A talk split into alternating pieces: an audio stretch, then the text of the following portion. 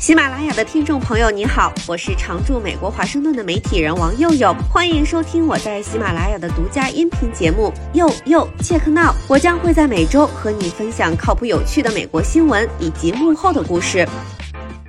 这两年黑天鹅事件太多，最近很多美国老百姓为了应对通胀，不得不打两份工或者推迟退休，有的还患上了衰退疲劳症。但这些危机对一小部分人来说却是千载难逢的机会。今天我就来跟大家聊聊那些在疫情里赚翻了的亿万富翁们。我们先来回想一下疫情前，你跟客户开会的时候会穿运动裤甚至是睡裤吗？你会网购二手车吗？会算着日子打疫苗，看着约翰霍普金斯大学疫情地图，左思右想要不要打加强针吗？在不到三年的时间里，新冠疫情改变了一切，我们的生活、工作以及娱乐方式，也造就了全球五十八位疫情富豪的财富神话。联系一下这两年多来的防疫措施，应该很容易的想到他们集中的领域。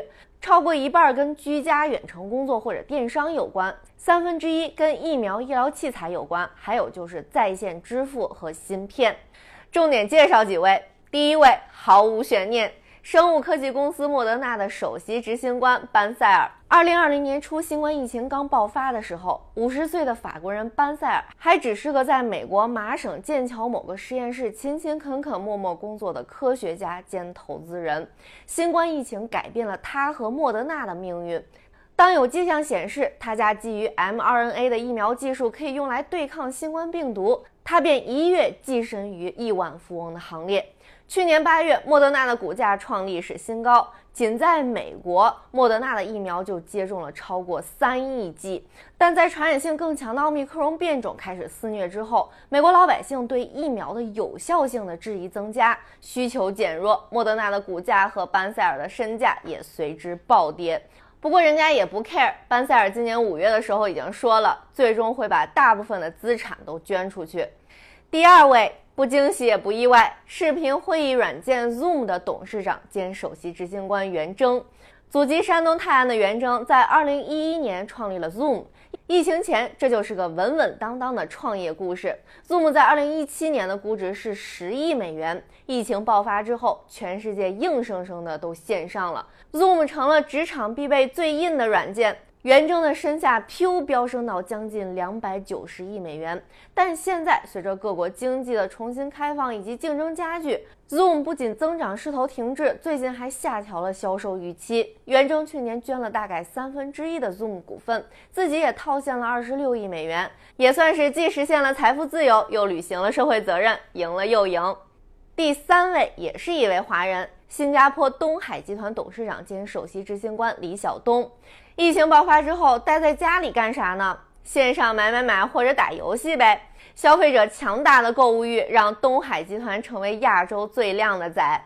东南亚小腾讯的股票在2017年到2021年间飙升了23倍，让祖籍天津的李晓东去年一度成为新加坡首富。现在随着利率和通胀的上升，消费者的购物欲被抑制了不少。东海集团也在降本增效，裁员降薪止损了。第四位，这是个非常极端的从神坛快速落入地狱的例子。美国线上二手车交易平台卡瓦纳的创始人加西亚，这家公司上阵父子兵，大股东是儿子加西亚三世。在美国的朋友这几年应该都见过卡瓦纳那个闪着各种灯的炫酷展柜吧？可能也在网上下单去提过车。而且他们家的广告铺天盖地，到处都是，充分体现卡瓦纳不惜一切代价的增长战略，一度让它的股价飙升了二十五倍。然后问题一个接一个，消费者信心下降，供过于求，暴风雪，劳动力短缺。随着投资人对没有明确利润策略的公司失去兴趣，卡瓦纳的股价已经跌回原形。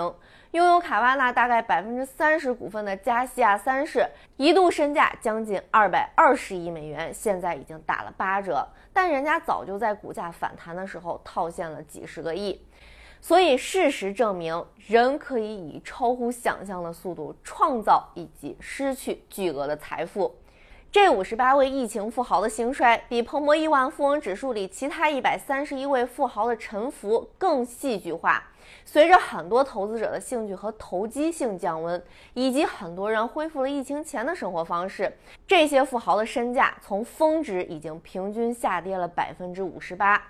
所以，这些新富退潮的速度，可能只有零八年金融危机和大萧条这样的百年一遇的事件才能与之匹敌。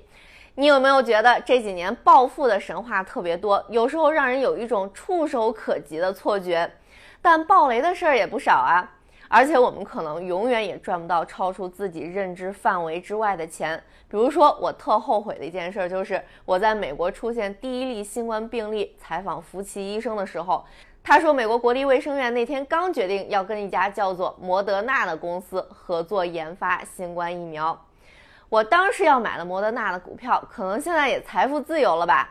你当时要是看了我的采访，买了摩德纳的股票，可能也暴富了吧？